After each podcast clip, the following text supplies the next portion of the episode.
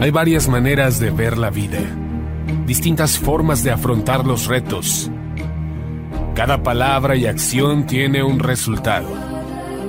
Crisis o cambio. Imposibilidad u oportunidad. Derrota o victoria. Destino o decisiones. Culpabilidad o responsabilidad.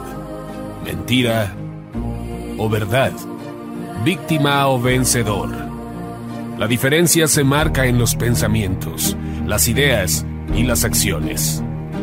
Esto es Mensajes de Victoria con Marco Tulio Carrascosa.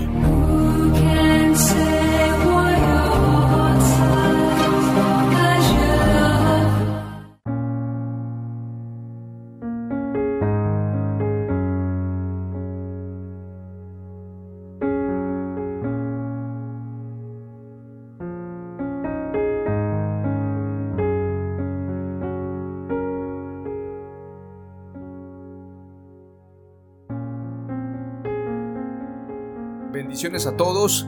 Qué gusto saludarles nuevamente a través de la radio, a través de internet y poder llegar hasta ustedes para compartirles el poderoso mensaje de la palabra de Dios. Hoy estoy muy contento, estoy compartiéndoles el episodio número 3 de la serie Los frutos del Espíritu Santo. El episodio de hoy se titula La obra del Espíritu Santo. Tenemos que entender que hay cosas que nosotros no podemos hacer que hay cosas que se salen de nuestro alcance, pero cuando el Espíritu Santo viene, Él puede hacer la obra. Lo que es imposible para el hombre es posible para Dios. Así dice la Escritura. Y también los discípulos no se movieron de Jerusalén sin antes ser investidos del poder que viene de lo alto, sin antes ser llenos del Espíritu Santo y tener esa investidura, esa cobertura, pero sobre todo ese poder para realizar la obra del Evangelio, la obra del ministerio, valga la redundancia, porque tiene que ver con acciones, con realizaciones de esa encomienda que nuestro Señor Jesús le dio a los discípulos y también nos dio a nosotros. Vayan y prediquen el Evangelio. Pero acompañado de esa predicación del Evangelio vienen los milagros. Estas señales seguirán a los que creen. En su nombre echaremos fuera demonios, hablaremos nuevas lenguas, impondremos las manos sobre los enfermos y sanarán. Por lo tanto, necesitamos la investidura, la llenura, la cobertura del Espíritu Santo. Es fundamental para la realización de la predicación del Evangelio. Dicho sea de paso, a manera de paréntesis, hay una doctrina del cesacionismo que dice que las manifestaciones del Espíritu Santo, algunos dones, ya cesaron, ya no existen para hoy. Sin embargo, San Marcos 16 dice, y estas señales seguirán a los que creen. Si nosotros creemos, estas señales van a seguir, pero creer y tener fe tiene que ver con una vida de santidad, una vida de compromiso y poder tener esa comunión con el Espíritu Santo. Hoy voy a compartirte tres palabras clave, voy a ir rápidamente, pero antes vamos a hacer una breve oración. Padre amado, te damos gracias en el nombre de Jesús. Te ruego, Padre, que me unjas con tu Espíritu Santo. Te pido que este mensaje pueda ser predicado con denuedo, con autoridad, con unción, con gracia, con tu favor. Te ruego, Padre, que me des palabras de escribiente muy ligero y que yo comparte este mensaje a todos los oyentes y que esta semilla pueda dar fruto al 30, al 60 y al 100 por uno. Que yo comparte este mensaje de manera calibrada, de manera alineada con tu propósito, con tu voluntad. En el nombre de Jesús. Amén. Aleluya. La primera palabra clave que te compartiré tiene que ver con Juan capítulo 16, verso 8 al 11. Dice la escritura, y cuando Él venga, convencerá al mundo de pecado, de justicia y de juicio, de pecado por cuanto no creen en mí, de justicia por cuanto voy al Padre, y no me veréis más, y de juicio por cuanto el príncipe de este mundo ha sido ya juzgado. Aquí está hablando Jesús acerca de la venida del Espíritu Santo. Y cuando Él venga, se refiere al Espíritu Santo. El Espíritu Santo es Jesús. El Espíritu Santo es Jesús mismo en espíritu. Por esto la Escritura dice, donde están dos o tres congregados en mi nombre, allí estoy yo en medio de ellos. También dice la escritura en Mateo 28, y he aquí que yo estoy con vosotros todos los días hasta el fin del mundo. Jesús viene a nosotros como Espíritu Santo para morar en nosotros. Esto lo enseña la escritura en San Juan capítulo 16. Y si nos centramos en el verso 5 en adelante, vamos a encontrar acerca de la obra del Espíritu Santo. Hoy estoy hablándoles acerca precisamente de ese tema, la obra del Espíritu Santo. San Juan 16, 8 al 11, para resumir lo que dice todo San Juan 16 desde el verso 1 o bien desde el verso 5 hasta el verso 33.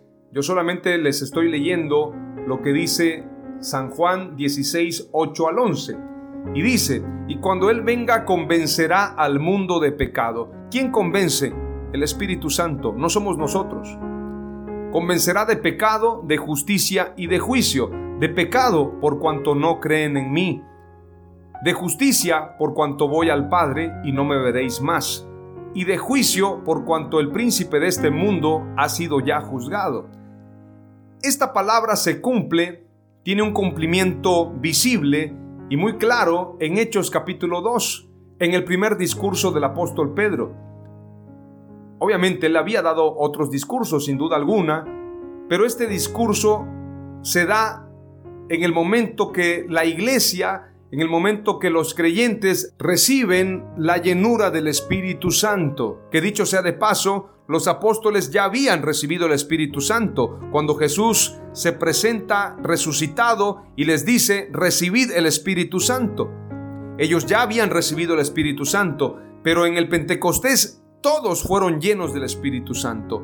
Esa fue la promesa de Dios. Veamos lo que dice Hechos 2, verso 14 en adelante. Entonces Pedro, poniéndose en pie con los once, alzó la voz y les habló diciendo, varones judíos y todos los que habitáis en Jerusalén, esto os sea notorio y oíd mis palabras, porque estos no están ebrios como vosotros suponéis, puesto que es la hora tercera del día. Mas esto es lo dicho por el profeta Joel, y en los postreros días, dice Dios, derramaré de mi espíritu sobre toda carne, y vuestros hijos y vuestras hijas profetizarán, vuestros jóvenes verán visiones, y vuestros ancianos soñarán sueños y de cierto sobre mis siervos y sobre mis siervas en aquellos días derramaré de mi espíritu y profetizarán. Y daré prodigios arriba en el cielo y señales abajo en la tierra, sangre y fuego y vapor de humo, el sol se convertirá en tinieblas y la luna en sangre. Antes que venga el día del Señor, grande y manifiesto, y todo aquel que invocar el nombre del Señor será salvo Varones israelitas, oíd estas palabras. Jesús Nazareno, varón aprobado por Dios, entre vosotros con las maravillas, prodigios y señales que Dios hizo entre vosotros, por medio de él, como vosotros mismos sabéis. A este, entregado por el determinado consejo y anticipado conocimiento de Dios, prendisteis y matasteis por manos de inicuos crucificándole, al cual Dios levantó, sueltos los dolores de la muerte, por cuanto era imposible que fuese retenido por ella. Porque David dice de él, veía al Señor siempre delante de mí, porque está a mi diestra no seré conmovido, por lo cual mi corazón se alegró y se gozó mi lengua, y aún mi carne descansará en esperanza, porque no dejarás mi alma en el Hades, ni permitirás que tu santo vea corrupción. Me hiciste conocer los caminos de la vida, me llenarás de gozo con tu presencia. Varones hermanos, se os puede decir libremente del patriarca David que murió y fue sepultado y su sepulcro está con nosotros hasta el día de hoy.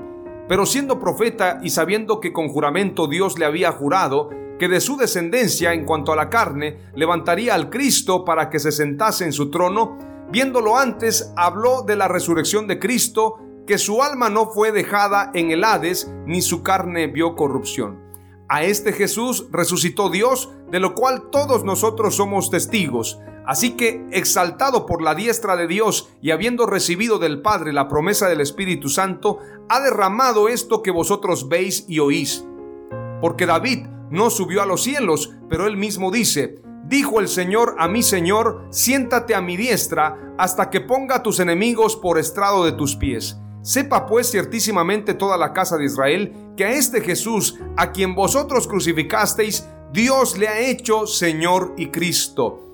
He leído todo el mensaje, todo el discurso, porque este mensaje lleno de poder de Dios, lleno de unción, lleno de convicción, trajo arrepentimiento. Veamos lo que dice el verso 37. Al oír esto, se compungieron de corazón y dijeron a Pedro y a los otros apóstoles, varones hermanos, ¿qué haremos? Es una pregunta llena de aflicción. Pedro les dijo, arrepentíos y bautícese cada uno de vosotros en el nombre de Jesucristo para perdón de los pecados y recibiréis el don del Espíritu Santo. Compungirse es dolerse, afligirse, arrepentirse. Esto fue lo que sucedió en el día del Pentecostés. La gente se convenció de pecado, de justicia y de juicio. Con ese mensaje poderoso y lleno del Espíritu Santo por parte del apóstol Pedro. Pero Pedro estaba lleno del Espíritu Santo. Es decir, esa obra no hubiese sido posible sin la llenura, sin el poder del Espíritu Santo. La primera palabra clave que te comparto es, el Espíritu Santo es quien convence. Muchas veces tú quieres convencer a la gente. En tus fuerzas no podrás, aunque seas muy elocuente, muy inteligente. Hay cosas que tú no puedes lograr en tus fuerzas. Solamente lo puede hacer el Espíritu Santo.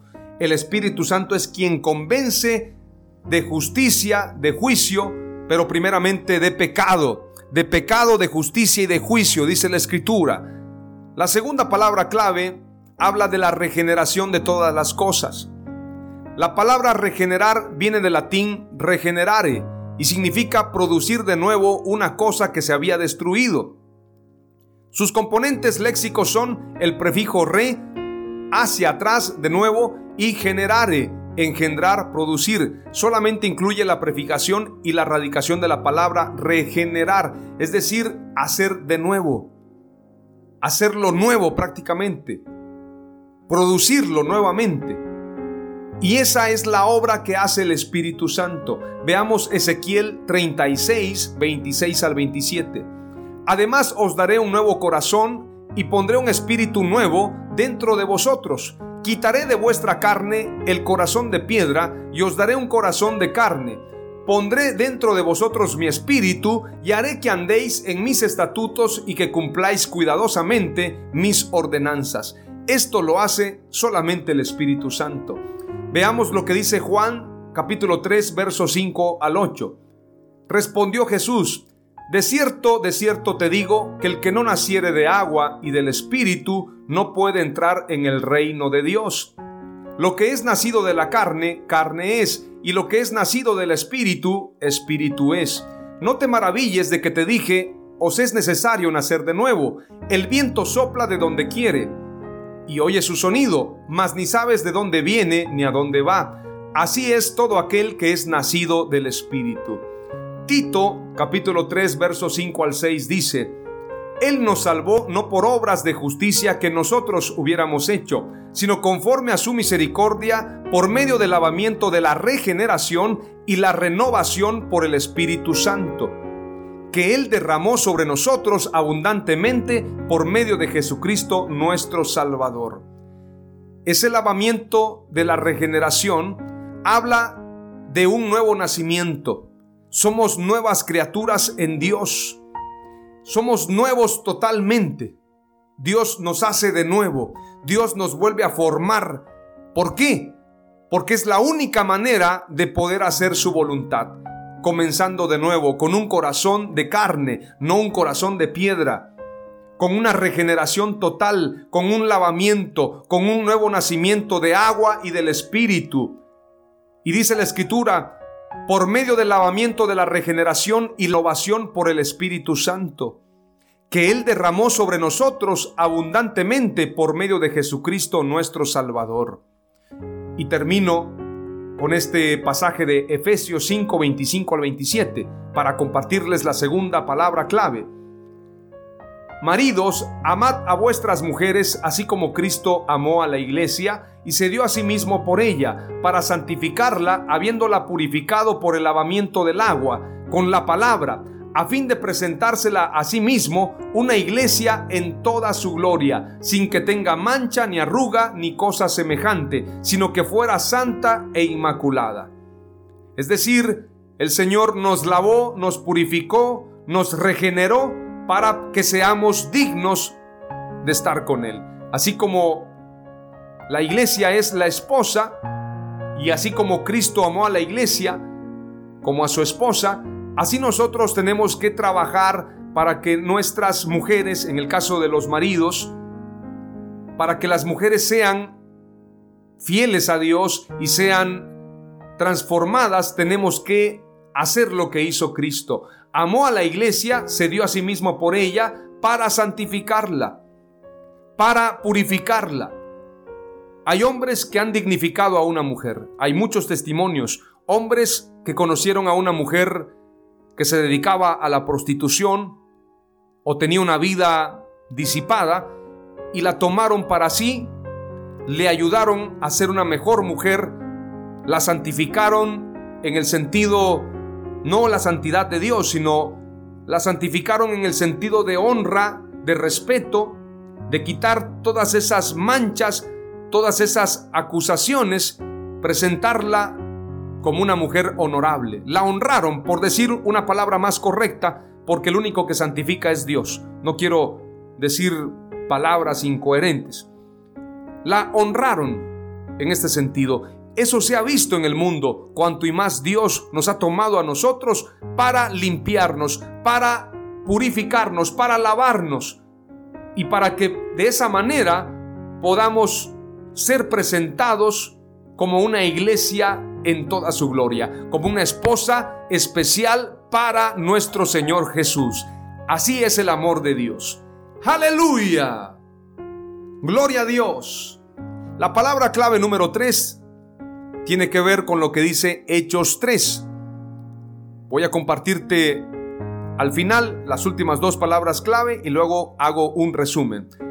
Hechos capítulo 3, verso 19 al 21 dice, Así que arrepentíos y convertíos para que sean borrados vuestros pecados, para que vengan de la presencia del Señor tiempos de refrigerio y Él envía a Jesucristo que os fue antes anunciado, a quien de cierto es necesario que el cielo reciba hasta los tiempos de la restauración de todas las cosas de que habló Dios por boca de sus santos profetas que han sido desde tiempo antiguo. Mateo capítulo 3, verso 5 en adelante dice, Acudía a él la gente de Jerusalén, de toda Judea y de toda la región del Jordán, cuando confesaban sus pecados, él los bautizaba en el río Jordán. Pero al ver que muchos fariseos y saduceos llegaban a donde él estaba bautizando, les advirtió, camada de víboras, ¿quién les dijo que podrían escapar del castigo que se acerca? Produzcan frutos que demuestren arrepentimiento. No piensen que podrán alegar, tenemos a Abraham por padre, porque les digo que aún de estas piedras Dios es capaz de darle hijos a Abraham. El hacha ya está puesta a la raíz de los árboles, y todo árbol que no produzca buen fruto será cortado y arrojado al fuego. Yo los bautizo a ustedes con agua para que se arrepientan, pero el que viene después de mí, que es más poderoso que yo, y ni siquiera merezco llevarle las sandalias, él los bautizará con el Espíritu Santo y con fuego. Tiene el aventador en la mano y limpiará su era recogiendo el trigo en su granero, la paja en cambio la quemará con fuego que nunca se apagará. Hechos 26:20 dice, sino que anunciaba primeramente a los que estaban en Damasco y también en Jerusalén, y después por toda la región de Judea, y aún a los gentiles que debían arrepentirse y volverse a Dios, haciendo obras dignas de arrepentimiento. La palabra clave número 2 es el Espíritu Santo regenera todas las cosas Y la palabra clave número tres es, el arrepentimiento es un fruto del Espíritu Santo. Hacemos el resumen. Palabra clave número uno, el Espíritu Santo es quien convence. No lo hago yo, no lo haces tú, lo hace el Espíritu Santo. Palabra clave número dos, el Espíritu Santo regenera todas las cosas. Y la palabra clave número tres, el arrepentimiento es un fruto del Espíritu Santo. Oramos a Dios. Padre amado, te damos gracias por esta palabra. Hemos compartido este mensaje titulado La obra del Espíritu Santo. Tú eres quien convence, amado Espíritu Santo. No lo hacemos nosotros. Tú nos convences a nosotros de pecado, de justicia y de juicio. Tú nos convences y tú nos ayudas a ser mejor. También Tú eres quien regenera todas las cosas. Nadie puede hacerlo sino solamente tú. Y hemos entendido, amado Dios, que el arrepentimiento es un fruto de ti. El arrepentimiento es un fruto del Espíritu Santo. Te damos gracias, glorificamos tu nombre y hoy declaramos que seremos transformados por la obra de tu Espíritu Santo. Gracias por concedernos esta regeneración, este lavamiento, esta transformación. En el nombre de Jesús. Amén. Aleluya.